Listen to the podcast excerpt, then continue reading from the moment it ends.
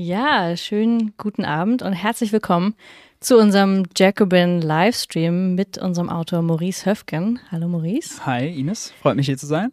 Wie immer Freitagabend, was könntest du sonst zu tun haben, ähm, außer zu uns zu kommen in unser Büro, in unser Studio. Ausnahmsweise ähm, mal ein Stream.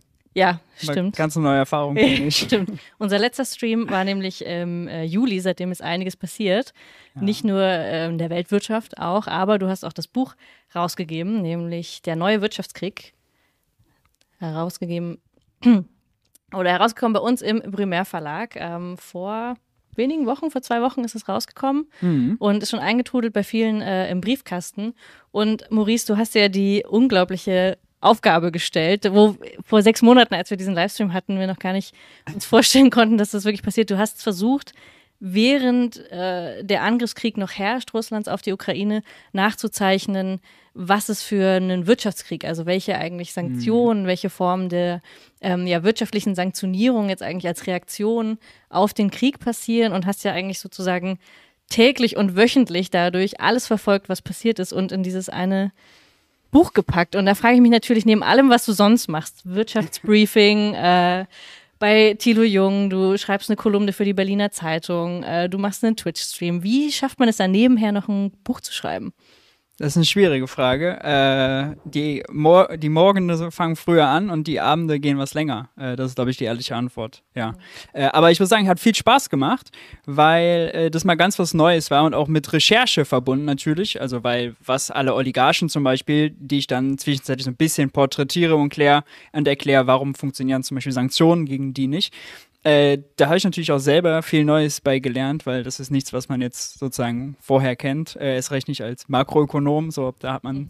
äh, sozusagen nicht so die Peilung vorher von gehabt. Deswegen, also hat auch Spaß gemacht. Ich habe viel gelernt äh, und war ein ganz ganz anderes Buch als äh, Mythos Geldknappheit. Ähm, ja, und der Spaß hat's äh, getrieben. Nicht immer Spaß, manchmal ist auch Qual, ist natürlich klar. Ja, du hast auch, also das habe ich mir auch aufgefallen, du musst dir ja viele Pressekonferenzen angeguckt haben. jedes, jedes Kapitel fängt eigentlich damit an oder der Abschnitt und dann wieder eine Pressekonferenz. Olaf Scholz sagt dieses. Das stimmt, das stimmt, ja. Äh, es war vor allem für mich ein Segen, dass die Pressekonferenz der russischen Zentralbank äh, in Übersetzung, in Simultanübersetzung auf Englisch erscheint, weil das wäre sonst schwierig für mich geworden. Und dann hast du mal direkt mitgetippt. Dann habe ich äh, wichtige Stellen mitgetippt, ja, okay. ja. Ja, also wir werden ähm, gleich am Anfang ein bisschen über die einzelnen Kapitel, über die Inhalte sprechen. Ähm, du hast das ja sehr schön auch äh, aufgeteilt, in welche Formen des Wirtschaftskrieges ähm, hat das dann angenommen. Und ihr könnt aber auch sehr, sehr gerne Fragen stellen. Also wenn ihr dann ähm, später, wenn natürlich ich meine ganzen Fragen gestellt habe, die ich so zum Buch habe, Könnt ihr gerne Fragen schicken in den Chat und dann werde ich die sofort weitergeben an Maurice und wir werden alles beantworten. Wir versuchen es. Wir versuchen es zumindest, ja. Also Maurice muss es tun. ähm, genau, und äh, zwischendrin, also ihr könnt das Buch auch auf jeden Fall noch bestellen und es würde auch, also wir sind gerade die ganze Zeit hier am Einpacken äh, im Büro schon den ganzen Tag, deswegen sind wir auch schon ein bisschen bisschen irre geworden, aber wenn ihr das Buch jetzt noch bestellt, dann wäre auch noch die Chance, dass es vor Weihnachten ankommt. Erstens, besonders wichtig. Zweitens, Maurice ist jetzt hier, vielleicht musst du dann direkt irgendwas signieren. Das könnte natürlich auch passieren. Oh, ja. ähm, also ihr könnt auch noch Wünsche in den Chat schreiben, was Maurice da reinschreiben soll. Das da habe ich dich jetzt einfach mal für verhaftet. Da hast du mich jetzt für verhaftet, ja. das der, da wird der Freitagabend vielleicht noch ein bisschen länger. ähm, genau, also schreibt auf jeden Fall gerne Fragen und ich stelle zwischendrin meine, denn wirklich ja ganz äh, interessant auch an dem Buch ist, dass du ein Vor- und ein Nachwort noch ähm, von zwei sehr bekannten ähm, anderen, ich sag mal, Finanzexperten und Ökonomen hast, nämlich Fabio De Masi und mhm. ähm, Flassbeck, Professor Flassbeck. Und äh, Fabio hat dann eben auch schon sehr klug und vorausschauend, würde ich sagen, über die Oligarchen und auch über die Finanz, über die Geldwäsche und Finanzkriminalität geschrieben. Inwiefern ja. hat sich das jetzt auch nochmal total bestätigt? Nicht auch zuletzt, ähm, weil wir auch andere Korruptionsskandale ähm, erleben. Ja, äh, ich bin sehr froh, dass äh, Fabio das Vorwort geschrieben hat, war äh, ein perfekter Match, weil Fabio hat, äh, als er noch im Bundestag war, äh, ich war ja auch bei ihm im Team im Bundestag, haben wir viel zum Thema äh, Geldwäsche gemacht. Der Wirecard-Skandal war da so ein, äh, so ein Paradebeispiel natürlich auch wo, dafür, wo äh, Regulierung nicht funktioniert, wo Aufsicht nicht funktioniert. Und ähm, ich glaube, es ist eine sehr wesentliche Erkenntnis, dass man sozusagen heute Oligarchen nicht sanktioniert bekommt, vernünftig in Deutschland, weil man andere Kriminelle, äh, Steuerhinterzieher, Geldwäscher, äh, Terrorismusfinanzierer auch nicht dran bekommt. Äh, das heißt, das ist eigentlich sozusagen nur nochmal ein großes Ausrufezeichen. Achtung, äh, Deutschland, vor allem der Immobiliensektor in Deutschland, äh, ist ein Gangsters Paradise. Der zieht schmutziges Geld an. 100 Milliarden wird geschätzt, werden jedes Jahr im deutschen Immobilienmarkt schmutzige 100 Milliarden gewaschen, durchgeschleust. Nur ein Prozent davon sieht der Staat. Und das ist ein Sicherheitsrisiko. Ähm, ja, und dass es immer wieder dann solche Krisen braucht, die dann da nochmal das Licht äh, drauf, äh, sozusagen den Scheinwerfer drauf legen, äh, ist bitter. Und Fabio war da schon seit Ewigkeiten dran, hat sich das äh, als Finanzaufklärer, als Finanzdetektiv ja äh, zum, äh, zur Aufgabe gemacht und war sozusagen der perfekte, perfekte Person für dieses Vorwort. Ja. Mhm. Und würdest du sagen, also tatsächlich, ich habe den Eindruck, es, ja, nicht, es brauchte so einen Krieg, aber man hat erst durch den Angriffskrieg tatsächlich, äh, durch die Yachten und die berühmten Milliardäre, die dann ihre Yachten fahren und so hat man überhaupt erst verstanden, was Oligarchen vielleicht sind. Ähm, und auch so ein bisschen, wie man sie drankriegt, weil vorher, also das war schon vorher, ist es wahrscheinlich immer noch ein Mysterium für die meisten, aber du versuchst ja auch darüber aufzuklären, wer wurde wann sanktioniert und warum hat das genau nicht geklappt? Also warum kommt man eigentlich so schwer an die mhm. Oligarchen ran?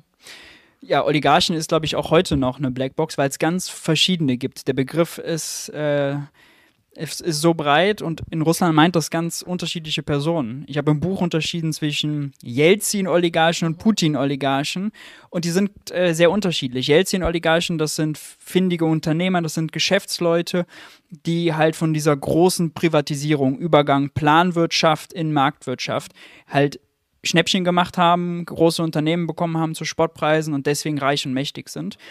Putin hat andere Menschen reich und mächtig gemacht, nämlich äh, enge Vertraute, ähm, nämlich Leute aus Militär, aus Nachrichtendienst, aus Sicherheitsbereich. Äh, denen hat er Macht gegeben. Und der Deal ist ein ganz anderer gewesen. Also äh, die Jelzin-Oligarchen dürfen heute noch Oligarchen sein, wenn sie sozusagen dem System Putin folgen, wenn sie nicht groß meckern. Es gibt einige Beispiele, habe ich auch im Buch, von äh, Oligarchen, denen Putin ein Exempel statuiert hat, weil sie eben sich sozusagen dem System aufgelehnt haben. Und äh, bei den Oligarchen, die wiederum Putin selbst geschaffen hat, ist klar, das waren jetzt keine findigen Unternehmer, Geschäftsleute, denen ist Geld von Anfang an vielleicht auch nicht sozusagen so wichtig gewesen. Und das ist vielleicht auch eine Einsicht, wenn wir die sanktionieren wollen, selbst wenn wir die treffen, und die sind danach ein paar Milliarden leichter. Mhm. Reich sind sie immer noch, weil sie auch viel Reichtümer in Russland haben. Äh, und sie sind reich geworden, nicht weil sie vorher auf Geld aus waren, sondern weil sie auf Macht aus waren, auf mhm. politische Macht. Und die kriegen wir quasi nicht gebrochen. Also da verfehlt vielleicht sogar die mhm. Oligarchensanktion, die ich an sich gut finde, weil sie ins Machtzentrum geht, weil sie sehr spezifisch ist, weil sie nicht den ganz normalen Otto Normal äh, Malocher und das Schulkind in Russland mittrifft. Mhm. Äh, die weit weg irgendwie auf dem Land in ärmlichen Verhältnissen, weit weg vom Machtzentrum Moskau leben. Ähm, aber auch selbst wenn sie funktionieren würden, muss man, glaube ich, sagen, doch nicht so der große Hebel, wie man, wie man sich erhofft. Mhm. Und genau, du beschreibst es, was mich auch äh, total, also muss ja super tief auch in russische Geschichte oder Wirtschaftsgeschichte auch reingeblickt haben, weil sonst könnte man ja tatsächlich diese Jelzin-Jahre und auch so äh, die Zeit in den 90ern. Ähm, das hat mich als Ökonom schon vorher interessiert, okay. weil natürlich ökonomisches System, Systemwechsel und mhm. äh, Markt, marktliberale Reformen, mhm. äh, das hat mich vorher schon interessiert, genau.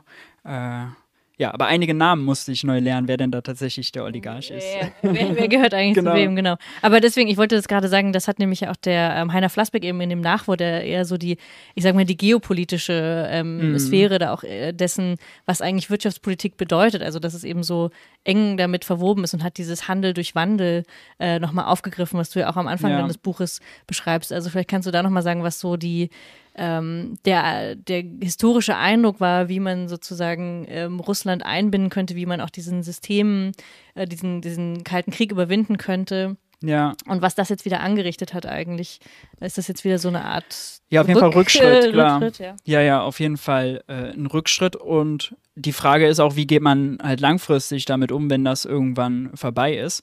Das ist historisch auch interessant, weil Deutschland äh, international ja auch schon isoliert wurde. Deutschland hat auch Kriege angezettelt. Äh, ich würde sagen, stand jetzt auch einen viel, viel schlimmeren mit viel, viel mehr Vernichtung äh, und war Jahre danach plötzlich wieder in der internationalen Gemeinschaft drin. Ähm, natürlich nach Regierungswechsel. Ja, das ist äh, sozusagen äh, da das Entscheidende.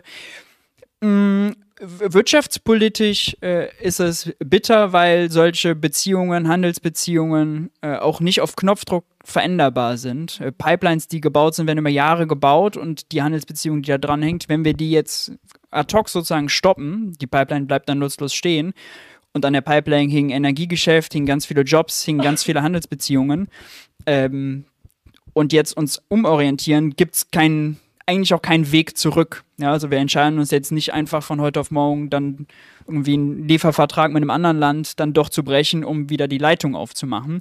So, das passiert nicht. Deswegen ist es schon, hat es schon eine gewisse Endlichkeit, so diese, äh, diese, diese Sanktionen und diese Entscheidungen.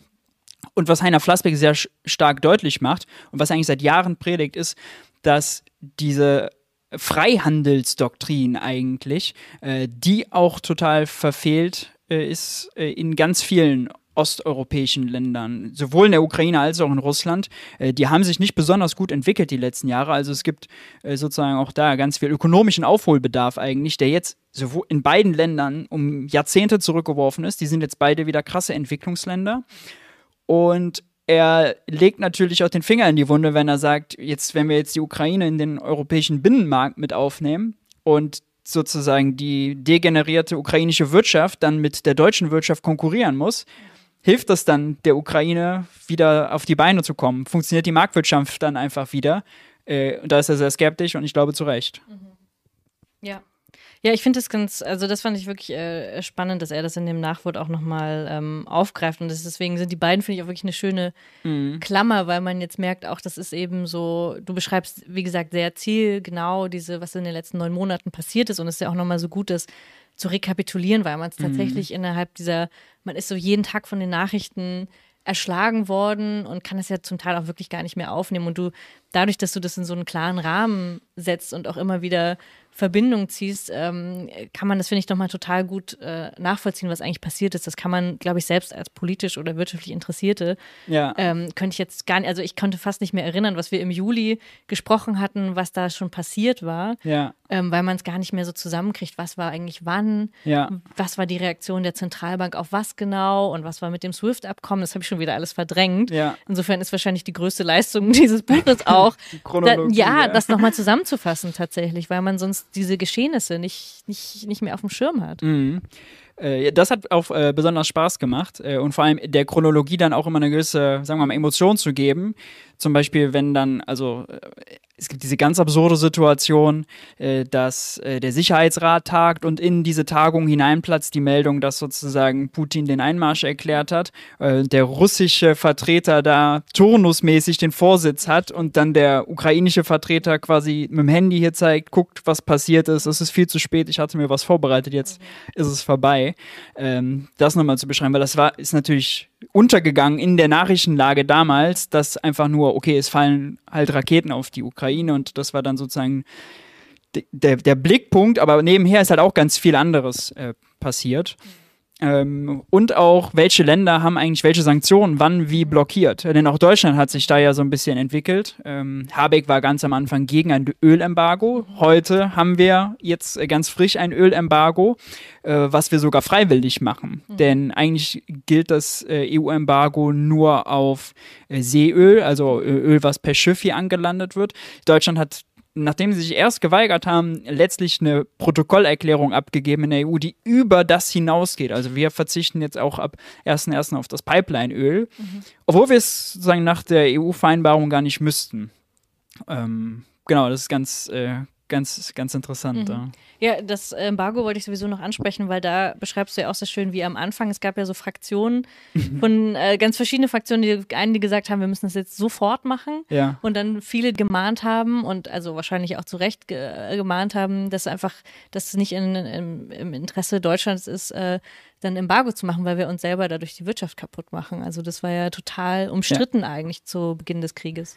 Ja, und ich glaube, ganz Deutschland hat gelernt, auch in dem Moment, wofür ist Gas eigentlich überhaupt wichtig, weil von Gas auf Düngemittel zu kommen, ist ja erstmal ein weiter Weg. Mhm. Äh, oder auf medizinische Produkte, die halt Chemikalien brauchen. Und die Chemieindustrie braucht Gas, äh, sowohl als Energieträger als auch sozusagen als, als Rohstoff. Und wenn das nicht kommt oder wenn das zu teuer ist, dann ist eine ganze sozusagen Domino-Effekt, der da losgeht und dann fällt ganz viel anderes. Und heute haben wir ja Russland hat uns die Debatte ja abgenommen, äh, irgendwann, nachdem sie selber gedrosselt haben. Also wir haben ja bis heute kein Gasembargo. Mhm. Ähm, die EU diskutiert im Moment noch über einen Gaspreisdeckel, mhm. ähm, kann sich aber darauf nicht einigen. Und da gibt es auch ein lustiges Zitat von Olaf Scholz, wo er sagt, er will den Deckel so teuer machen, dass er hoffentlich niemals greift. Also den Preis so hoch setzen. Mhm. So, das ist ein bisschen, ist Witz, bisschen witzlos, genau. Olaf Scholz kommt generell nicht so gut weg. Er hat ein äh. Zitat äh, aus dem Bundestagswahlkampf von 2021, bei dem er sagt, äh, auf Trump bezogen, weil Trump immer gemahnt hat, ihr seid so abhängig von Russland und mhm. das wollte man natürlich nicht einsehen. Und dann hat Olaf Scholz in der Runde mit Annalena Baerbock und ähm, Armin Laschet den Satz gesagt, es gibt in der USA die äh, falsche Vorstellung, wir wären total abhängig von Russland. Mit Blick auf unseren Energiemix ist das falsch. Mhm. So, und ein halbes Jahr später war der größte äh, sozusagen so Verfechter, nicht so gut gealtert, genau, nee, wie. Milch, äh, war der größte Verfechter davon, äh, also der größte sozusagen Blo äh, Blockierer mhm. äh, in der EU, was jetzt Energieembargos mhm. angeht. Andere Länder wollten das. Mhm. Ähm, und, und er halt nicht. Und hat ja sogar Wissenschaftler angegriffen. Also äh, da mhm. gab es ja dann sozusagen Studien, die in den Auftrag gegeben wurden. Ja, das Ergebnis war, okay, wir können es eigentlich doch machen. Gasembargo ist nicht so schlimm. Die Marktwirtschaft passt sich schon an. Mhm. Teilweise mit schrägen Modellen, wo dann angenommen wurde, man könnte Gaspipelines einfach so verlegen, umswitchen, mhm. so wie so Domino, wie so Playmobil-Steinchen oder wie so Legesteinchen. Immer. Das hat man auch gelernt. Man hat gelernt, erstens, wofür braucht man eigentlich Gas, äh, ja. für was alles und dann auch so, dass es, dass es um endliche Ressourcen geht und auch um einfach äh, Dinge, die man nicht einfach verschieben ja. kann oder ne, so ähm, eine Infrastruktur, die, wo man, oder dass man für Gas auch eine bestimmte Infrastruktur braucht, die ja. man jetzt nicht einfach mal von einem Tag auf den anderen ändert und so. Also viele, wir haben viele Dinge über die Wirtschaftspolitik äh, gelernt, die wir wahrscheinlich so ähm, ja. nicht so klar war. Und auch die Merkel-Bilanz äh, muss dadurch eigentlich nochmal äh, also eigentlich den ganzen Leitartikel darüber, was war eigentlich Merkel, äh, müssen eigentlich nochmal neu geschrieben werden, weil jetzt merkt man, oh, da war doch einiges im Argen und halt nicht zu investieren hat uns mhm. an ganz vielen Stellen geschadet. Die Pläne für LNG-Terminals äh, lagen in der Schublade, aber es gab keine privaten Investoren und mhm. deswegen hat man es nicht gemacht. Mhm. So, und jetzt musste Hals über Kopf halt das gemacht werden, äh, um äh, halt an irgendwas an Gas zu bekommen, halt aus dem Ausland, damit wir überhaupt versorgt mhm. sind, äh, damit Klaus Müller äh, nachts schlafen kann, der mhm. Chef der mhm. Bundesnetzagentur, nee. der uns täglich ermahnt, ob wir sparsam genug sind oder nicht. Ähm, genau, also das, oder auch äh, Immobilien, auch, auch mhm. wem gehört kritische Infrastruktur? Mhm. Äh, haben wir jetzt auch beim Ölembargo wieder, das in Schwedt steht die Raffinerie, die versorgt zu 90 Prozent Berlin und Brandenburg. Mhm. Wenn man hier tankt, wenn man hier eine Heizung mit Heizöl ähm, äh, befeuert, wenn man äh, vom Flughafen abhebt, dann wird man von der Raffinerie Schwed versorgt. Die wiederum gehört mehrheitlich Rosneft, großer russischer Staatskonzern. Und äh, warum geben wir eigentlich solche kritische Infrastruktur in äh, mhm. Hände russischer Staatsunternehmen. Der, und größte der Chef von Rosneft ist auch ein Kumpel von Putin, wie ja, ich jetzt gelernt genau, habe. Ja, ja, genau, genau, ja, ja, genau. Ja. Äh, beim Gas nicht anders. Den größten Gasspeicher ist in Reden, äh, 900 Fußballfelder groß, 2000 Meter unter der Erde. Auch den haben wir 2015 nach der Krim-Annexion mhm. noch verkauft an ein Tochterunternehmen von mhm. Gazprom. So, man Und das sagst du auch, der Wirtschaftskrieg ist eigentlich älter als äh, der Krieg, sondern beginnt eigentlich mit der Krim-Annexion. Das ist ja auch so eine.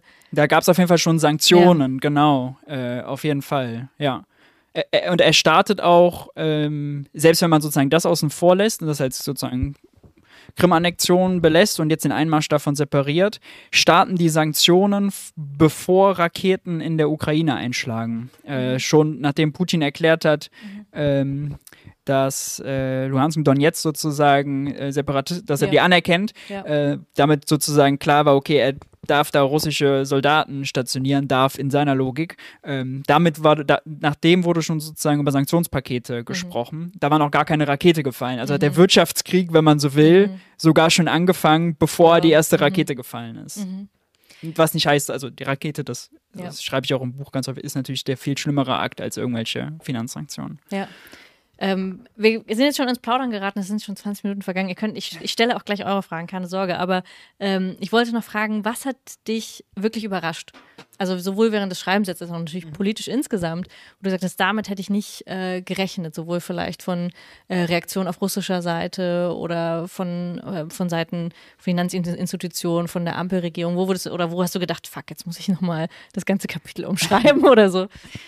Äh, also ich hätte nicht gedacht, dass äh, mit Christian Lindner so viele Entlastungspakete und so viel Schulden möglich sind. Äh, da hat Ja. er, da hat also, weil er äh, da am Anfang immer sehr rigoros und dogmatisch war und mittlerweile muss man von dreistelligen Milliardenbeträgen sprechen. Äh, ich hätte während des Schreibens nicht gedacht, dass die Gas-Embargo-Debatte sich so auflöst, dass auf einmal Löcher in den Gaspipelines sind und dann das Gas irgendwie das, so Quellen im Meer sind Ja, und das halt so Whirlpool-mäßig da sprudelt. Also äh, sowas, sowas hätte ich jetzt auch nicht äh, gedacht. Mm, Ja, und mir waren auch einige Verbindungen äh, nicht äh, bewusst, die es dann doch dort gibt. Äh, spannend fand ich äh, auch die russische Zentralbankerin, die einen äh, Eine prominente Rolle in dem. die äh, spielt eine prominente äh, Rolle, ja, ja, genau. Und äh, Kannst du vorher ihren Namen, wie heißt sie? äh, äh, Elvira Nabulina, genau. Ja, Ich habe mich gefragt, so die Bank Rassi. So, das wusste ich auch vorher nicht. Ja. Wie heißt eigentlich die russische Zentralbank? Die ist eine Frau der Widersprüche. Das ist extrem interessant. Äh, super mächtig, nicht prunksüchtig, äh, kritisiert den Krieg, Put will, wollte eigentlich gehen, Putin hält an ihr fest, äh, ist mit Marx und Engels sozialisiert, äh, Wie sie alle. Da, da, genau, äh, dann gewechselt zu äh, Jelzin äh, und hat dort sozusagen die große Privatisierung mit umgesetzt. Äh, ist die mit einer der wenigen, die äh, als Jelzin-Technokratin sozusagen auch jetzt Putin-Technokratin Mhm. geworden ist.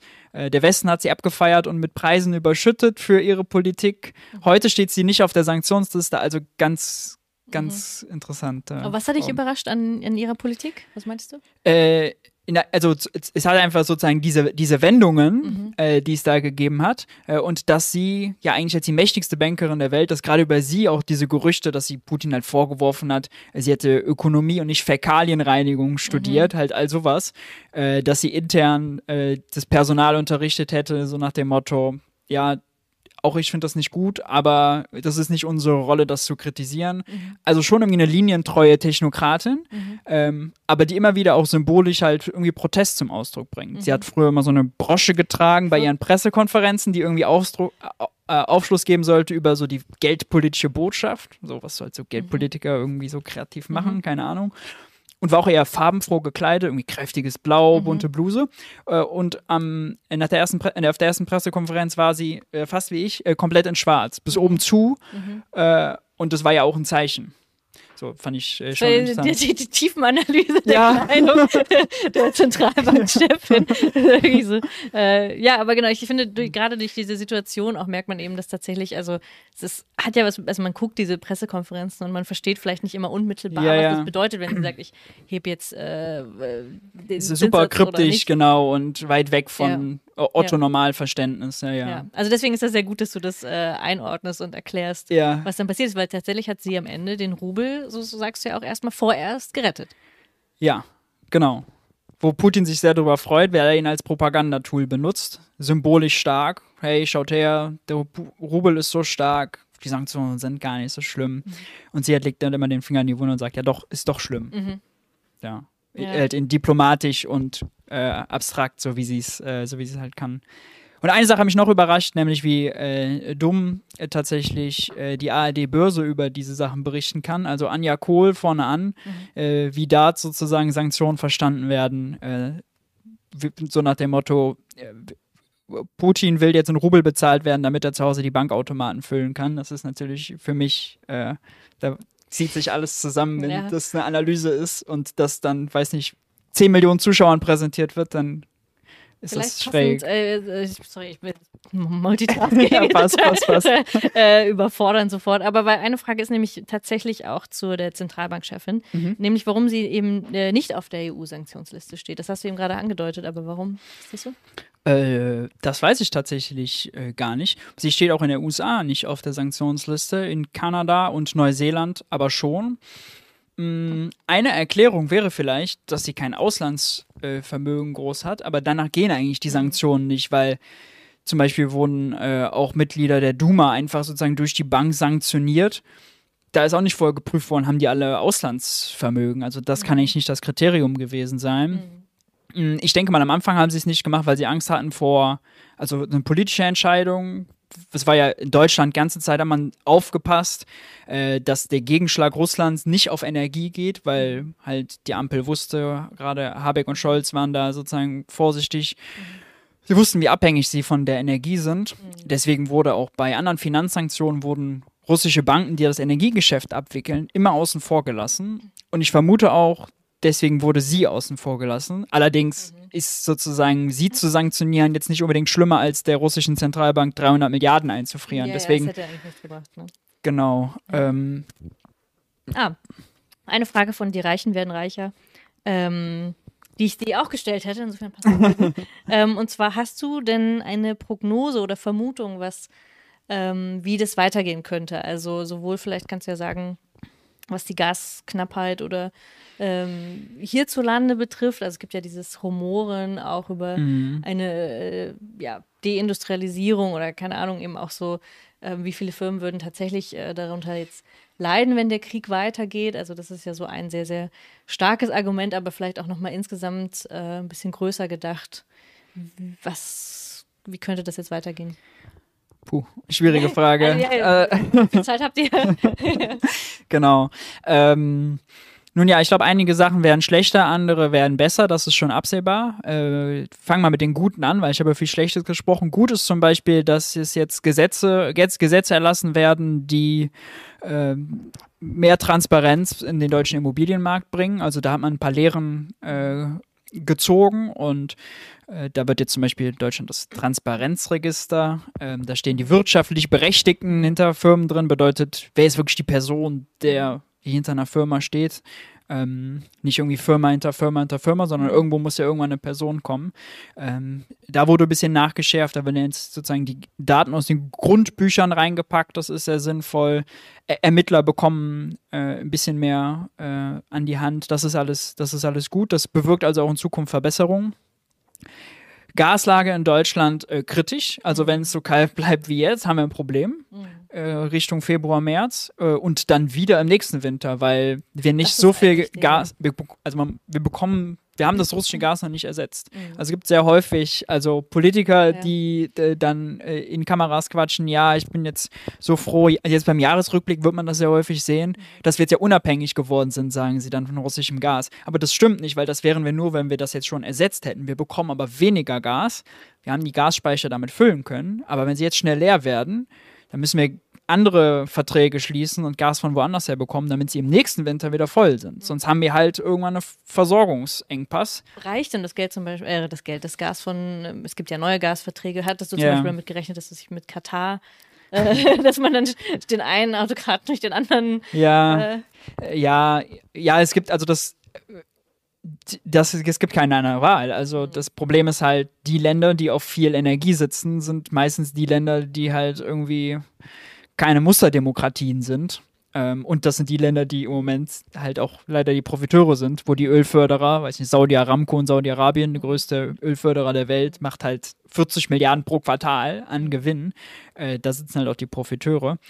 Ähm, und ich finde, im Ehrlichsein auch die Debatte, ich habe ja versucht, auch da im Buch viel Moral und so außen vor zu lassen und so diese Debatte, einen Autokraten durch den anderen zu ersetzen, ist das jetzt sozusagen Doppelmoral oder nicht, finde ich fast schon langweilig, weil man eben, Energie ist weltweit knapp und mhm. solange wir diese Energie brauchen, müssen wir, können wir gar nicht anders, halt diese Deals mit denen machen. Es gibt nur eine Möglichkeit, davon unabhängig zu werden, nämlich unabhängig von fossiler Energie zu werden, von brauner Energie, von Gas und von Öl. Mhm. Und das haben wir jahrelang verpennt und das muss die Lehre sein. Mhm. Nicht jetzt sozusagen, welcher Autokrat ist irgendwie ein bisschen weniger schlimm. Mhm. Ich finde, das führt jetzt politisch halt zu, das führt dann nicht zu guter Politik. Mhm. Ähm, das, das bringt nicht so viel, ja. das ist vielleicht eine Lehre. Ähm, und für die Ukraine äh, und für Russland, ähm, wie gesagt, die sind jetzt wieder Entwicklungsländer. Die mhm. Ukraine hat ein Drittel ihrer Wirtschaftsleistung verloren. Mhm. Ähm, und das sind ja nur Schätzungen, weil man weiß ja gar nicht, was da alles kaputt ist. Mhm. Wir reden hier in Deutschland von Krise, wenn wir minus 0,4 Prozent haben. In mhm. Russland werden sie so bei minus 4 rauslaufen. Mhm. Aber ein Drittel, minus 33, das ist ein Ausmaß, das ist gar nicht zu fassen ganz unabhängig davon, dass Infrastruktur kaputt ist Ja. und so und da jetzt Leute im Winter halt Ja. erfrieren, nicht nur frieren, sondern auch erfrieren werden.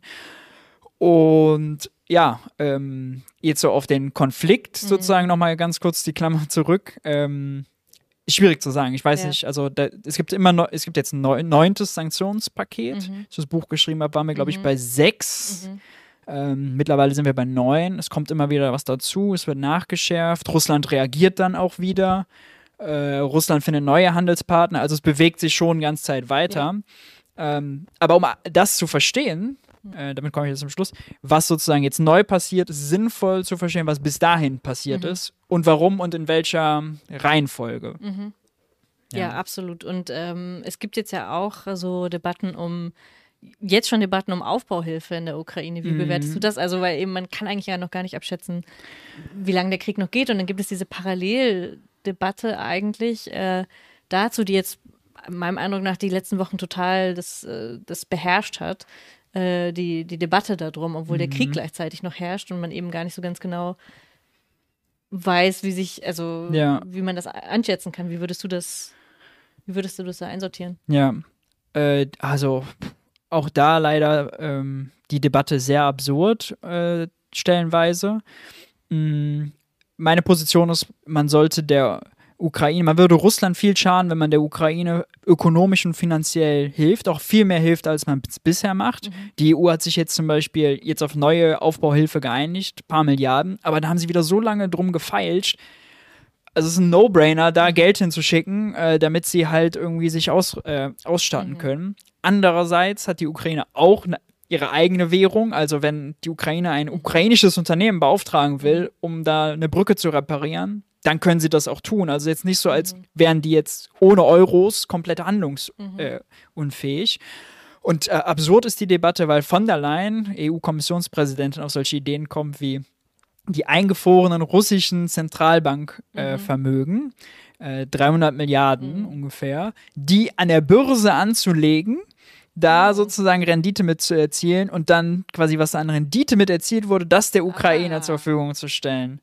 So, als würde irgendwie, weiß ich, das Geld dann da äh, sich vermehren an der Börse, ja, irgendwie Junge bekommen oder so, keine Ahnung. Ähm, nicht einsehen, dass die Europäische Zentralbank der ukrainischen auch sowas überweisen kann, halt einfach Ja. an die Tastatur zu gehen. Da muss man nicht solche rechtliche Aber ich Unsicherheit. Ja. Und es ist auch nicht so, dass die 300 Milliarden auf dem Konto liegen, wie Ursula von der Leyen sich das vorliegt, sondern das sind Staatsanleihen größtenteils. Die sollen die die verkaufen? Sollen die die beleihen? Welche Bank soll die beleihen? Also ganz viele Schreibst du auch sehr Fragezeichen. genau diese, dieses Einfrieren dieser Konten, was so total die Mhm. Überraschung war, dass das Ja. passieren würde. ja. Aber eben, was macht man jetzt mit diesem Geld? Und das ist ja schon ein bisschen eine absurde Vorstellung. Die EU könnte jetzt darüber einfach verfügen, ja, geschweige denn ähm, mit den Renditen. Also es ist, komm, es ist wirklich ein bisschen absurd. es es ist absurd, genau, ja. Aber man, es man hat es auch vorher noch nicht. Also man es ist einfach vorher noch nicht passiert, dass das, dass, Ja. das, dass das vorgekommen ist, oder? Also es war schon so ein Novum. Ja, es gibt, äh, es gab so ein bisschen was äh, sch- schon an Zentralbanksanktionen gegen den Iran, aber Mhm. halt in, also nicht Nicht in der Größenordnung, in der Wichtigkeit. Ähm, genau. Okay, also bevor wir jetzt wieder, ähm, ja, sorry, bevor ich jetzt wieder hier äh, weitere Rückfragen stelle, ähm, tatsächlich eine Frage, die ich auch, äh, die ich auch hatte, Thomas Müller, nicht, äh, well, egal, ähm, fragt, stimmt es, dass Russland im letzten Jahr höhere Gasgewinne durch Preissteigerung gemacht hat? Und stimmt es, dass Deutschland aktuell weiter russisches Gas teuer über Aserbaidschan und Indien kauft? Mhm. Ähm, mit letztem Jahr denke ich mal 2022, also dieses Jahr sozusagen, das abgelaufene. Ähm, ja, also wir haben noch nicht die neuen Zahlen, aber die Halbjahreszahlen waren Rekordgewinne für Gazprom. Ähm, das waren, glaube ich, 41 Milliarden und im gesamten Jahr 21 haben sie 27 Milliarden verdient. Also sie hatten schon zum Halbjahr mehr verdient als im gesamten Vorjahr, weil die Preise so hoch waren. Sie haben äh, sogar weniger Menge an Deutschland verkauft, weil halt zwischendurch schon gedrosselt wurde, auf 40 Prozent, auf 20 Prozent, das ging immer so ein bisschen hin und her. Ähm, aber ja, die haben Rekordgewinne äh, dadurch gemacht, durch die hohen Preise und deswegen auch so einen riesigen Exportüberschuss und ganz viele Euros, neue Euros und neue US-Dollar bekommen, sodass das Einfrieren Nicht ihrer so Reserven so sogar völlig egal war. Ja. Genau, also hat genau, das hat eine Woche eine Wirkung gehabt Mhm. und dann war es schon egal. Obwohl es halt ein krasser Move ist. Mhm. Weil wenn wir es einfrieren, bedeutet das, ihr habt uns jahrelang Öl und Gas gegen Euros verkauft, wir haben das verbraucht, ihr habt das produziert, Mhm. ihr habt dafür Geld bekommen, aber das Geld könnt ihr jetzt nicht mehr haben. Also Ja, ja. für, als hätten die quasi für lau geliefert. Mhm. Ähm, genau, das ist, ähm, das ist schon äh, bemerkenswert. Ja. Und stimmt es, dass wir das äh, russisches Gas über Aserbaidschan und Indien Ah, quasi ähm, kaufen? Genau, also Aserbaidschan, also wir haben ein Gas, die äh, EU hat ein Gasdeal mit Aserbaidschan gemacht. Da gibt es auch ein schönes Foto von Ursula von der Leyen, da war sie ganz stolz drauf. Und Aserbaidschan hat, äh, das aserbaidschanische Staatsunternehmen hat einen Deal mit Russland gemacht über eine gewisse Menge. Äh, ja, ähm, da gibt's also man wird auch gar nicht alles nachvollziehen können, weil das Öl kommt durch, äh, oder das Ga- Gas und Öl, wenn das durch eine Pipeline kommt, so oder im Schiff, so pff, schwierig. Selbst jetzt bei ähm, dem neuen Ölembargo ist die Frage, wenn wir Öl aus Kasachstan bekommen, was die Regierung will, läuft das über russisches Staatsgebiet. Da gibt es einen ru russischen Betreiber dieser Pipeline, Transneft, russisches Staatsunternehmen. Die müssen bezahlt werden, wenn kasachisches, nicht russisches Öl da durchkommt. Und was sagt, was wird Kasachstan machen? Die haben alle bestehenden Verträge. Vielleicht kauft Kasachstan bei Russland ein und lässt es dann da durchschießen. Also diese Umgehungen gibt es in ganz vielen Bereichen. Die kann man nicht immer verhindern. Ähm, ich würde jetzt auch nicht immer sagen, nur weil es umgegangen wird, ist es per se, äh, bringt es nichts, weil die Umgehung meistens teurer ist, weil sie ineffizienter ist, weil sie auch nicht mal zu 100% funktioniert auch bei Apples, die es dann auf einmal erst nicht in Russland mehr gab und jetzt gibt es da wieder iPhones, weil die über Drittländer da reinkommen, aber dann gibt es keine Garantieleistung. Also ist nicht immer, es, es gibt immer Ersatz, aber nicht immer äh, perfekten. Und äh, weiter zu den Sanktionen. Also da gibt es ja sehr viel äh, Bedarf, glaube ich, zu verstehen, wie das genau funktioniert. Wie spürt denn die russische Bevölkerung die Sanktionen? Und was bedeuten die höheren Gaspreise für andere Länder? Ja. Äh, zwei Fragen, genau. Ja. Ähm, Russland wird ärmer. Äh, Russland hat äh, hohe Inflation. Russland hat teilweise leere Regale gehabt. Mm, viele Menschen sind arbeitslos geworden. Wenn tausend westliche Firmen haben sozusagen entschieden, von da weg zu, äh, abzuziehen, äh, nicht mehr dahin zu exportieren oder halt da äh, Gesch Geschäftsstellen zu schließen. Äh, Das bedeutet Arbeitslosigkeit. Äh, Die sind teilweise auch in solchen Kurzarbeiterprogrammen, sodass sie in der offiziellen Arbeitslosenquote noch nicht auftreten. Äh, Da sind wir Deutschen hier in, aber mit der Berechnung der Arbeitslosenquote und der schönen Rechnerei jetzt nicht Nicht, schlechter. Also da dürfen wir nicht den Finger erheben. Ne, da sind wir nicht. Aber genau, sowas gibt's halt. Ähm, d- d- f- Für die wird's, also für die russische Bevölkerung äh, ist, es, äh, ist es schlimmer. Putin hat deswegen jetzt ein großes, jüngst, ich glaube, heute oder gestern ein großes Sozialprogramm, äh, Sozialstaatsprogramm angekündigt, weil der Sozialstaat in Russland, der ist nicht besonders dolle, äh, da ist nicht viel. Äh, und gerade die Menschen, die irgendwie ländlich leben, die, äh, das ist äh, häufig, sehr, häufig sehr ärmliche Verhältnisse. Äh, teilweise haben die auch, also dass es jetzt da keine iPhones gibt, ist für die egal, weil da hatten die vorher sowieso nichts mit zu tun, konnten die sowieso nicht leisten. Ähm, ja, also das trifft da, trifft da schon die Bevölkerung. Vor allem trifft es die auch, weil viele ja abwandern. Also gerade junge Talente, ja, Russland auch eine sehr alternde, stark alternde Gesellschaft, äh, die jungen Talente, äh, die dann irgendwie IT-Skills oder so haben, die sagen sich, die hauen ab, weil die da keine Lust drauf haben und die arbeiten dann bei internationalen Firmen und werden dann von denen halt, dann geben die denen sozusagen woanders eine Unterkunft, eine Wohnung und ein Büro. Das, äh, das läuft vielfach. Verstärkt jetzt durch die Teilmobilisierung. Die habe ich zum Beispiel im Buch auch noch nicht gehabt. Die wurde danach angekündigt. Auch das hat äh, nochmal eine Fluchtbewegung ausgelöst. Und was machen die Sanktionen mit Drittländern? Ähm, manche profitieren. Äh, wenn jetzt zum Beispiel Indien dann Öl von Russland kauft, dann kriegt das ein bisschen rabattiert. Ähm, dann profitieren sie natürlich davon. Äh, andererseits sind jetzt zum Beispiel Länder, die vorher, sag ich mal, äh, Energie von den USA oder von Katar oder von Saudi-Arabien bezogen haben und die wir jetzt, wenn wir halt nicht mehr russisches Öl kaufen, zum Beispiel wegbieten. Denn man darf sich jetzt nicht vorstellen, wenn wir kein russisches Öl mehr kaufen, dann wird für uns irgendwo anders neues Öl aus dem Boden geholt. Nein, nein. Also wir müssen andere Abnehmer wegbieten zu höheren Preisen. Also entweder wird es für die teurer äh, oder sie müssen dann am Ende bei Russland einkaufen, haben längere Lieferwege, Transportkosten höher. Ähm, und das betrifft außerdem nicht nur den Rohölpreis, sondern auch die Öltanker.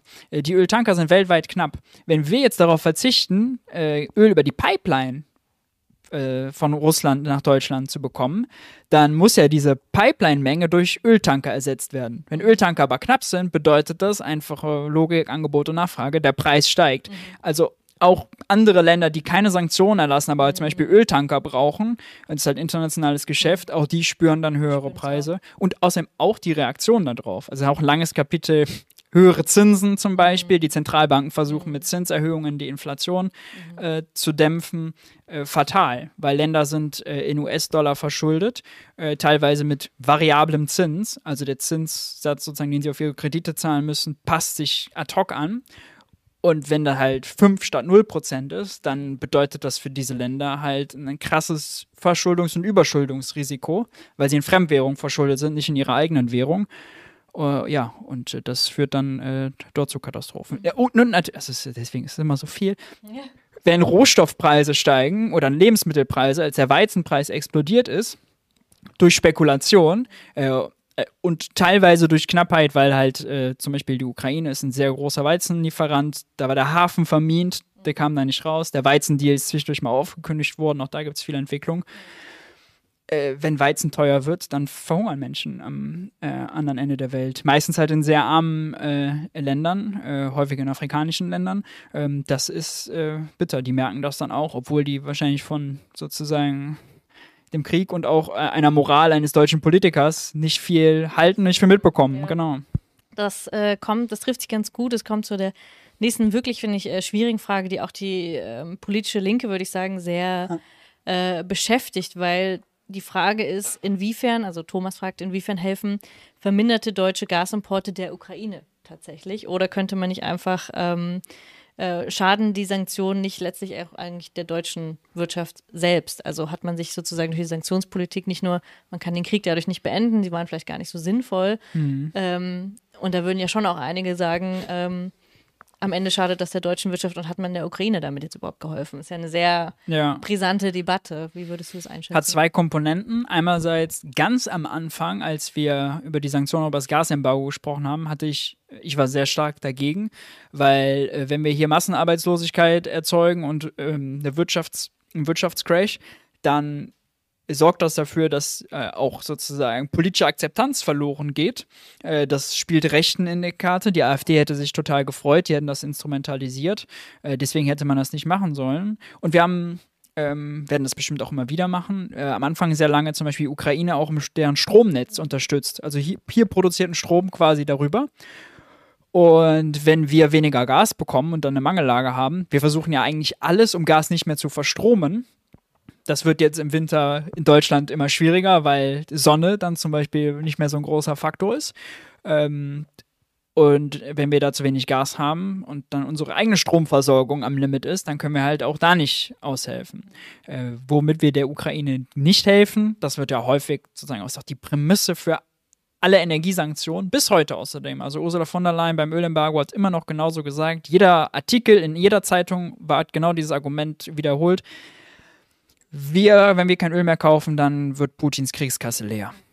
Wenn wir kein Gas mehr kaufen, wird Putins Kriegskasse leer. Dann kann er, das sozusagen geht sein weiteres Argument, nicht mehr seine Soldaten bezahlen und nicht mehr die Panzer rollen lassen und dann hört der Krieg auf. Und es wäre so schön, wenn das der Hebel wäre, weil der so einfach, also verhältnismäßig einfach wäre. Äh, aber der Hebel funktioniert halt nicht. Erstens, weil Putin seinen Krieg in Rubel bezahlt und die russische Kriegswirtschaft relativ autark ist. Die russische Wirtschaft insgesamt nicht. Die brauchen viele Importe, Technologieimporte. Äh, da sind sie schon sehr abhängig. Aber so diese Fähigkeit, Krieg zu führen, ähm, die funktioniert halt trotzdem. Ähm, und da wird ja auch absurderweise sehr viel altes Material eingesetzt, hätte man sich auch vorher gar nicht äh, vielleicht so gedacht. Deswegen, ähm, das geht weiter. Und der zweite Grund ist, Russland hat, was die Welt braucht. Energie. Energie ist weltweit knapp. Das heißt, wenn wir das russische Öl nicht kaufen oder das russische Gas, bleibt es nicht im Boden. Es kann was dauern, bis es umgestellt ist mit der Logistik, weil zum Beispiel Öltanker knapp sind. So, die kann man aber bauen. Äh, Putin hat tatsächlich, Russland hat zum Beispiel jetzt äh, beim Öl, die hatten vorher keine eigene Tankerflotte. Mittlerweile haben sie irgendwie 100 Schiffe, so berichten äh, einige Medien, in auch alte reaktiviert. Die sind dann dreckig, da ist dann das Risiko auch, dass es ein Ölunglück gibt, viel größer. Also wir gehen auch dabei große Umweltrisiken immer wieder ein. Ähm, das heißt, also der wird es weiter verkaufen, unter Umständen zu höheren Preisen, sodass selbst wenn die Menge kleiner ist, die Einnahmen gar nicht äh, schwinden. Deswegen diese Prämisse ist immer falsch und damit haben wir der Ukraine bisher nicht geholfen. Ja. Und helfen wir der Ukraine, also das ist nicht die Frage, Janik fragt, ähm, soll man privat Gas sparen und keine russischen Waren mehr kaufen?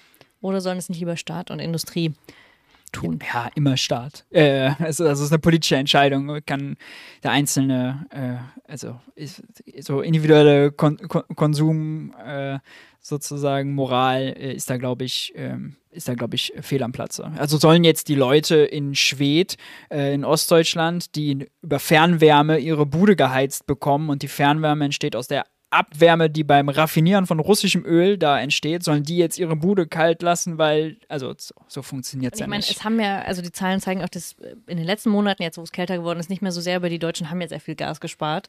Wahrscheinlich aber eher in Voraussicht, man weiß nicht ganz genau, Ja. wie teuer das dann wird. Und ich glaube, dass jeder irgendwie rational handelnde Mensch hat versucht, äh, dann später die Heizung aufzudrehen Ja. oder sonst wie versuchen, äh, Gas zu sparen. Also ich meine, das ist ja jetzt nichts, was aber, was den Krieg verhindert oder Ja, sonst wie Russland schadet, sondern einfach nur, glaube ich, rationales Handeln ja, ja. von Einzelnen, die halt Gas sparen, weil wir wissen, okay, es gibt einen akuten Gasmangel wahrscheinlich dann ja, ja. ähm, bald oder die Rechnung wird halt zu hoch. ja. Also, Äh, Teilweise auch mit sehr viel äh, hohem persönlichem Verzicht oder sehr schmerzhaftem Verzicht, weil also auch da ist ja so, ne, der Einsparenreiz für diejenigen, die den Whirlpool auslassen müssen, der ist nicht besonders dolle. Äh, die trifft das auch gar nicht so hart, aber diejenigen, die zum Beispiel Hartz IV bekommen und die Stromkosten Mhm. nicht bezahlt und jetzt steigt der Strompreis, so, da müssen die von dem wenigen, was sie haben, dann abknapsen, um über den Monat zu kommen. Äh, das sind dann, selbst wenn es in Euro gerechnet weniger Einsparung ist als irgendjemand halt mit seinem Whirlpool, sozusagen der Auswirkung auf das eigene Leben ist halt viel, viel größer. Der Schmerz ist viel, viel, viel größer. Ähm, genau, und bei der Industrie, die spart ja auch. Auch da ist nicht mal eine gute Nachricht, wenn die sparen, weil jetzt zuletzt kamen die Zahlen, energieintensive Industrieproduktion minus 10 Prozent, Chemieproduktion minus 21 Prozent. So, das, das ist kein Grund, das ist kein gutes Sparen. Das ist Sparen mit Produktionsverlust, mit Wohlstandsverlust in Deutschland. Ähm, das ist kein Sparen, würde ich sagen. Das ist kein, also, Und das Nicht ist keine- jetzt auch kein eigentlich auch das, Effizienzgewinn was die, was die. Gaspreisbremse ja zum Beispiel auch äh, lösen soll. Also eigentlich Ja. ist ja auch ein Teil der gedeckelten Preise oder ein sehr starker Teil ist ja eigentlich der viel günstigere Preis für die Industrie. ja, Ähm, insofern war das ja genau das Ziel tatsächlich. Die Produktion soll aufrechterhalten ja. bleiben, auch zu einem günstigeren Preis, zu einem subventionierten Preis eigentlich. Ja, kommt allerdings viel zu spät. Mhm. Und vorher gab es ja das sogenannte Wortungetüm Energiekostendämpfungsprogramm. Mhm. Da konnten große energieintensive Unternehmen äh, Hilfen bis zu 50 Millionen beantragen. Und das hat also Monate gedauert, bis es da zur Auszahlung äh, und zur, äh, zur Bescheidung von Anträgen kommt. Im Oktober hatte das Handelsblatt mal die Zahlen veröffentlicht. Da war irgendwie, das ein 5 Milliarden Programm, da sind 40 Millionen geflossen von diesen 5 Milliarden. Also nichts. Und äh, jetzt die neuesten Zahlen sind 130 Millionen von den 5 Milliarden. Immer noch nichts. Also diese Hilfen für die In Industrie kamen viel zu spät. Und die haben ein prominentes Opfer, Hakle. Das Unternehmen Hakle äh, hat diese Hilfen beantragt. Am Ende August war es, glaube ich, haben Was die die? Toilettenpapier. genau. Eignet sich immer für einen blö blö blö blöden. Witz, genau. Ähm, die haben äh, das groß politisiert, die haben äh, an der an das beantragt, aber das hat halt viel zu lange gedauert und dann haben die, waren die kurz vor der Insolvenz, haben die Brandbriefe geschrieben an verschiedene Ministerien, an, äh, unter anderem auch natürlich ans Wirtschaftsministerium, Habeck. So, und dann hat dann irgendwie das rausgekommen, irgendein Dokument fehlt und deswegen waren, sind, mussten die Insolvenz einreichen. Also es zeigt so ein bisschen exemplarisch, dass auch da die Lehre aus den Corona-Hilfen, auch da hat ja der Staat viele antragsbasierte Hilfen ausgezahlt, nicht gezogen wurde. Äh, zu strenge Kriterien, zu wenig Personal, die waren überlastet, die mussten mehr Personal anstellen. Dazu führt, dass wir hier Industrie äh, verlieren. So, nicht gut. Oh, es gibt so viele Fragen, auch in ganz, ganz, also es gibt auch viele Fragen, die jetzt überhaupt gar nichts mit dem Wirtschaftskrieg zu tun haben. Ich weiß gar nicht, ob ich die jetzt alle, ich versuche jetzt erstmal äh, die, diese Fragen noch äh, abzuarbeiten. Vielleicht haben wir dann noch Zeit für MMT und Degrowth. Mal sehen. Ähm, äh, Genau, und zwar viel auch zur ähm, ukrainischen Wirtschaft. Ja. Wenn du dazu ähm, auch äh, antwortbereit bist. Also zum Beispiel, was hält Maurice von dem von Zelensky verabschiedeten Gesetz, die die Arbeitnehmerrechte zerstören? Ähm, also wer ist denn dann die Ukraine? Also Arbeiter oder Oligarchen? Da gibt es auch noch eine andere Frage, dass die Hm. Ukrainer stehen in einem Kampf eigentlich zwischen ihren eigenen Oligarchen und dem Krieg äh, Ja. mit Russland. Also vielleicht kannst du noch ein bisschen was zur ukrainischen Wirtschaft sagen oder auch dann zu der Mhm. äh, Lage der Menschen dort und eben auch ne, tatsächlich, also man, man arbeitet auch ein bisschen gegen die, es gibt auch Oligarchen in der Ukraine. Ja, ja. Und das muss man auch dazu sagen, ob- wo man gleichzeitig sagen kann, der Angriffskrieg ist ne, die Ursache das geht alles so ein bisschen unter. dieses Konflikts, aber natürlich gibt es auch da inner, äh, inneren äh, Neoliberalisierung und Oligarchen. Ja, auch da, also da könnte man eigentlich ein eigenes Buch auch drüber äh, schreiben. Die Ukraine äh, ist und war eig- eigentlich auch ja politisch gespaltenes Land äh, und äh, keine, also keine stabile, verlässliche Demokratie, auch wie wir uns sie vorstellen. Äh, sie äh, hatte ökonomisch auch vorher große Probleme, also sich nicht gut entwickelt. Ähm, die Ukraine äh, also und diese ganzen diese ganzen Spaltungen hat auch Probleme mit oben unten, hat Probleme mit ihren Medien gehabt, also hat Probleme jetzt, dass sozusagen im Krieg eigentlich alles sozusagen gefühlt erlaubt ist und dann natürlich mit du Verordnungen durchregiert wird, äh, was wahrscheinlich der Handlungsfähigkeit im Krieg dann irgendwie so okay ist, weil das kleinere Übel. Also wir regen uns ja hier schon zum Teil manchmal über Verordnungen auf oder so, aber das ist ja, peni- also ja Pillepalle im Vergleich zu dem, was die machen. Und ähm, genau, also ist jetzt nicht, das, das genau dieses Thema, so diese äh, Widersprüche und Differenzen der Ukraine ist jetzt nicht Thema des Buches. Äh, wer, also ist aber sozusagen interessantes Addendum, was man eigentlich äh, äh, machen könnte. Äh, wirtschaftlich vielleicht nur so viel dazu, äh, weil es da wirtschaftlich jetzt so bergab geht, wird es die Probleme, die es vorher gab, in äh, vielfacher Schärfe danach weitergeben. Also äh, oben gegen unten, pro-ukrainisch gegen, pro, äh, äh, sagen wir, pro-europäisch gegen pro-russisch. Äh, das wird auch natürlich sich verschärfen. Ähm, da wird es ganz viele Konfliktlinien geben, die dann viel, viel härter sind. Und dass wir die Ukraine äh, dann jetzt sozusagen in den, in den in den Warteraum zur Aufnahme in die EU geschickt haben, war ein politisches Signal, okay. Ähm, was dann nachher daraus folgt, äh, ob man sie auch wirklich sozusagen dann aufnehmen kann und aufnehmen wird und was das auch wirtschaftlich bedeutet. Ich hatte es am Anfang schon mal angekündigt, müssen die dann mit deutschen Unternehmen im europäischen Binnenmarkt konkurrieren, ja oder nein? Müssen die dann auch unsere absurden Schuldenregeln einhalten, ja oder nein? Weil selbst äh, Großbritannien hatte auch nicht unsere Währung, aber wir haben trotzdem die Schuldenregeln halt auf die angewendet. Ähm, die sind schon mittlerweile, haben wir Adi- Adieu gesagt. Ähm, genau, ganz viele Fragen. Auf die ich auch nicht alle eine Antwort habe. Ja, es, es schreit alles nach einem Nachfolgebuch. Ähm, schreibst du das? Oh, äh, man sieht. Okay. Ähm, ich habe gelernt, ich darf nicht so viel Äh, zu sagen. ich muss mich selbst schützen. ja, das stimmt, das stimmt. Es gibt auch viele Fragen dazu, ob du überhaupt den Eindruck hast, dass ähm, ausgewogen über den Ukraine-Krieg äh, berichtet wurde. Also zum Beispiel auch Ah. äh, in den Mainstream-Medien oder auch ähm, ja, ARD und ZDF so- sozusagen sind die Arbeitnehmerrechte zum Beispiel der Ukraine, ist das überhaupt rausgekommen, ist, über, ist ausgewogen berichtet worden über die Sanktionspolitik und auch darüber, ähm, wie der Großteil der deutschen Bevölkerung darunter leidet und dass es zu wenig Entlastungen dann gab. Also hast du den Eindruck, sowohl über das Kriegsgeschehen vor Ort als auch vielleicht über die Entlastungen Ja. und über die Reaktion der Ampelregierung wurde ausgewogen berichtet? Ich glaube, also zumindest was jetzt die wirtschaftlichen Konsequenzen angeht, das ist ja das, was ich mir dann noch am meisten angeguckt habe, mh, da schon äh, relativ äh, ausführlich und auch differenziert, äh, weil äh, so diese ganz, äh, ganz klassischen Linien, was ist sozusagen in, in Deutschland in der Berichterstattung, zum Beispiel ökonomischer Mainstream und was nicht, die sind sozusagen weg gewesen, weil das alles so ein Novum war. Also auf einmal mussten die ganzen äh, Zeitungen interpretieren, was bedeutet zum Beispiel ne, die, äh, das Einfrieren der Zentralbankreserven. So, das ist sozusagen, da gab es ganz, ganz unterschiedliche Antworten. Manche Sachen haben sich halt immer noch durchgezogen, wie Putins Kriegskasse ist von unseren, äh, davon abhängig, ob wir die Heizung aufdrehen oder nicht. So, das hat sich durchgezogen. aber ähm, also was die ökonomische Berichterstattung angeht, fand ich schon ein bisschen ausge äh, ausgewogener, als es, ähm, als es sonst ist. Ähm, auch weil viele Erklärstücke, sehr gute Erklärstücke äh, es gab, was jetzt äh, dann zum Beispiel den deutschen Immobilienmarkt angeht, warum kriegen, finden wir hier nicht die Oligarchen? Ähm, ja, das war schon gut. Da gab es auch viele, viele Invest investigativ. Würdest du sagen, auch zum Beispiel die politische Kommunikation war ehrlich die meiste Zeit? Ob, Nächstes Fass. ja, ja, also Oder was heißt ehrlich, aber zumindest sozusagen konnte man einiges, wie ja zum Beispiel auch die Gasmangellage, konnte man ja vorhersehen. Hm. Und hat ja aber nicht, äh, nicht entsprechend gehandelt. So. Und das, also da würde ich halt schon sagen, ähm, dass man zum Beispiel auch so lange mit der Gasumlage wirklich überhaupt nicht klar genug, was alle schon geahnt haben. Die Preise werden eigentlich um das Zweifache, Dreifache steigen. hm. Und ich finde, da wurde zum Beispiel ganz, ganz lange ganz viel zurückgehalten an Offenheit, vermutlich ja immer bewusst, weil man noch kein anderes politisches Instrument hatte, um damit umzugehen. Ähm, da finde ich, wurde man sehr, sehr lang hingehalten, um, Ja, nicht, ja. Da, um nicht zu wissen, was passiert im Winter.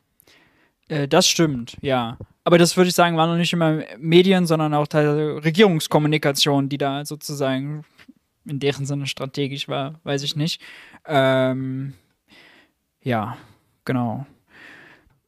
Also das ist also auch eigentlich nochmal ein ganz anderes Thema. Wie war sozusagen da, also weil ich da jetzt sozusagen keinen Überblick habe, tatsächlich, um irgendwie gefühlt sagen zu können, so was, also es ist alles Bauchgefühl jetzt, weil ich sage, was jetzt zu wollen, was zu wenig oder falsch berichtet wurde. Äh, man müsste sich das eigentlich nochmal äh, genau, genauer angucken.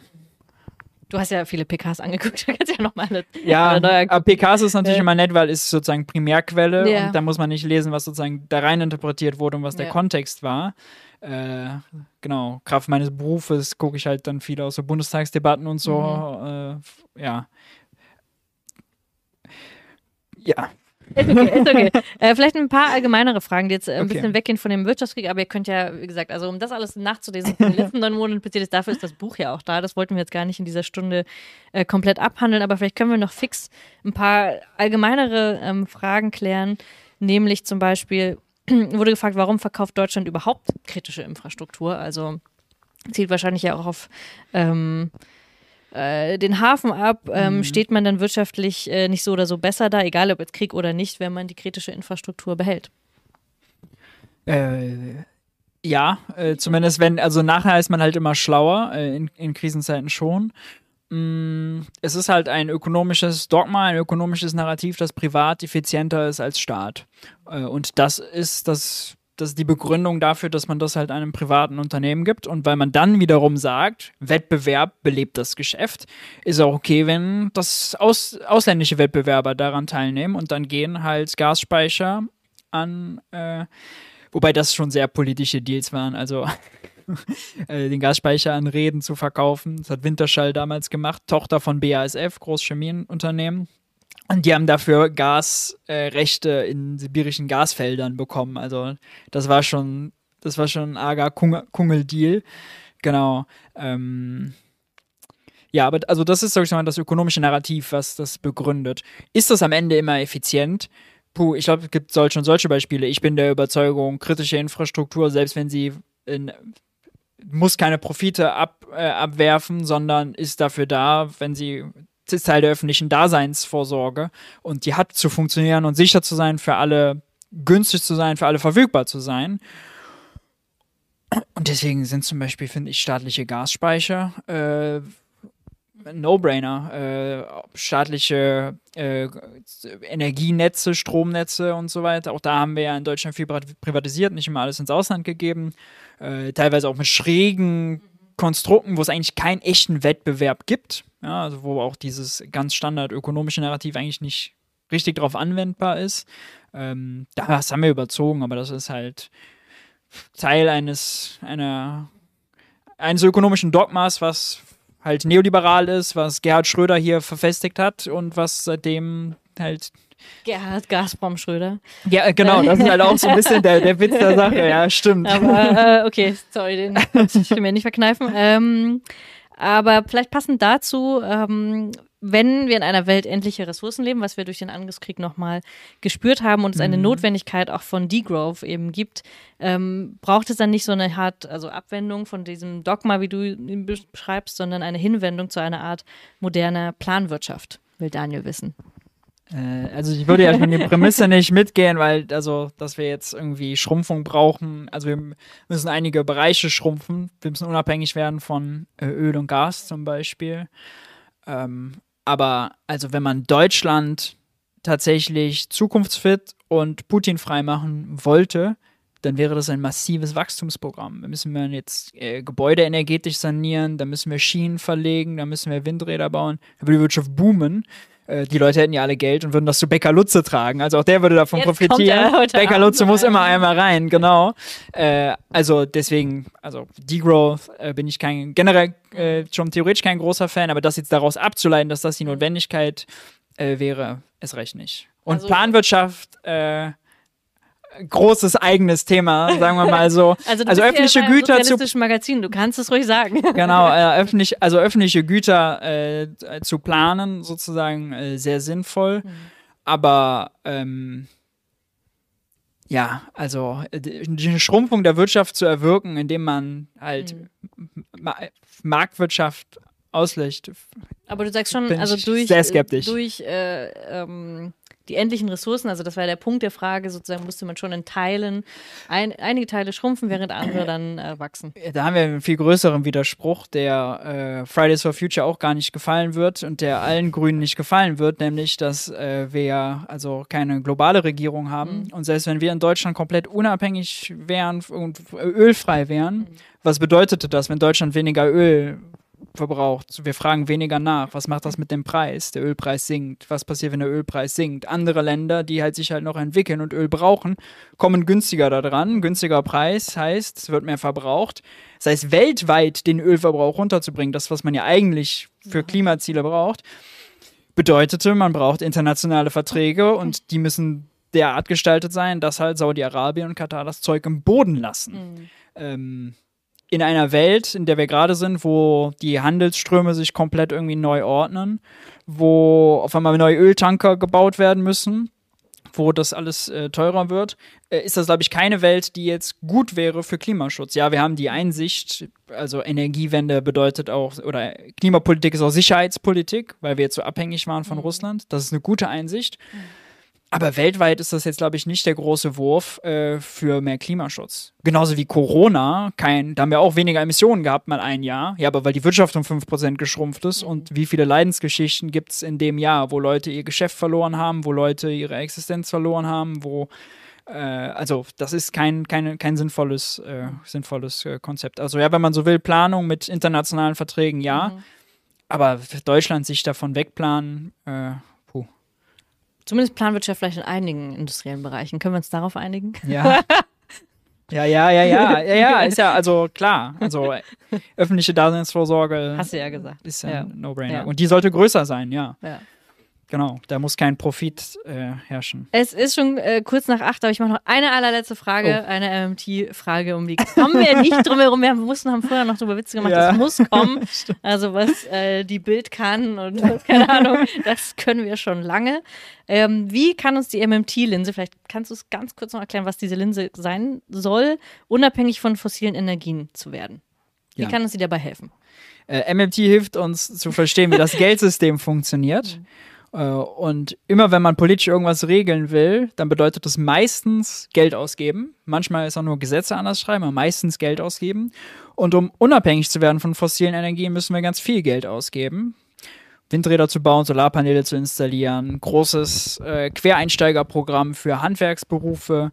Äh, da wird mir außerdem auch zu wenig gemacht. Also da ist sozusagen dieses Argument, oh, uns fehlen Fachkräfte und ja, sorry, wir sind jetzt, wir können nichts machen, das ist mir zu einfach.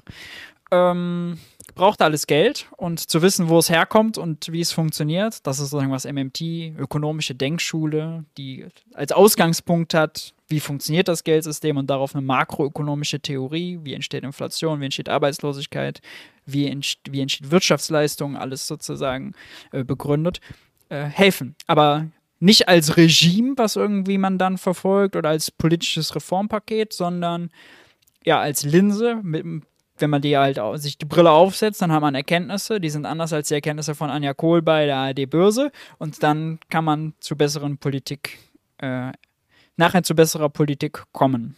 Das ist der Weg. Hast du auch mit dieser Linse das Buch geschrieben, kann man das so sagen? Ja, ja, auf jeden Fall. Also gerade die Sanktionen bei der Zentralbank äh, und schon allein diese allgegenwärtige Prämisse, Putin braucht, wenn wir die Heizung aufdrehen, finanzieren wir Putin, ist halt aus MMT-Sicht absurd. Ja, ich habe im Buch es ein bisschen differenzierter gemacht, weil er kann sozusagen Euros nutzen und er braucht Nachfrage nach Rubel, um zu importieren. Aber da muss man gucken, wofür importiert er? Großen Exportüberschuss. Die kurze Antwort ist nein, wenn wir hier die Heizung aufdrehen, Ja. finanzieren wir nicht Putins Krieg. Der geht leider weiter. Schön wäre es anders. Ja, das war die einfache Erklärung. Wer noch einmal das alles komplett nachlesen will, warum man äh, als Einzelperson durchaus die Heizung äh, abdrehen kann, wenn man will, wenn man kann, aber das hat leider nichts damit zu tun, ob man Putin damit schwächt oder nicht.